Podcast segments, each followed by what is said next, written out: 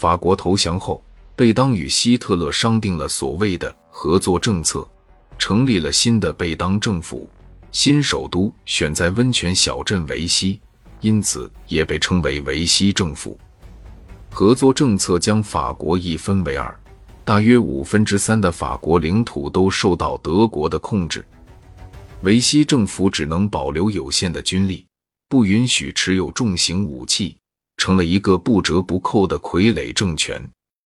七月初，贝当元帅以及政府部门一起搬到维希，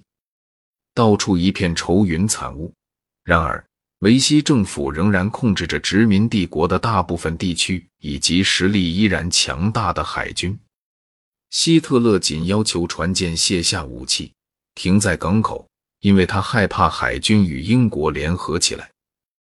丘吉尔的恐惧恰好相反，他害怕法国海军会落入德军手中，因此下令英国皇家海军歼灭法国海军。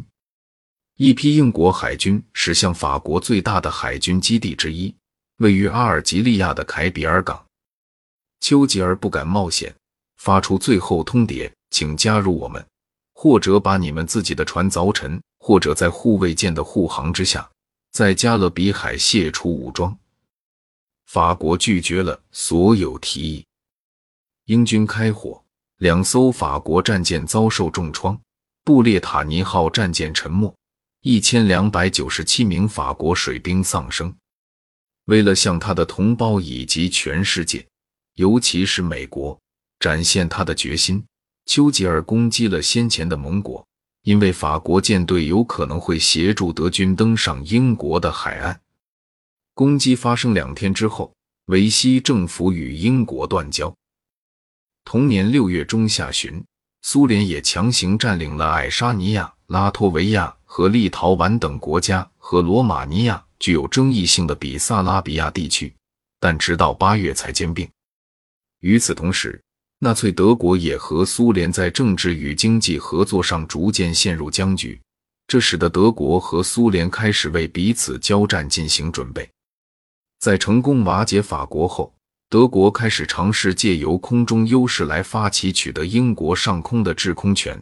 同时也发起海事计划。及一项空降于海上登陆的计划，准备入侵英国。然而，德国空军的作战行动并没有达成目标，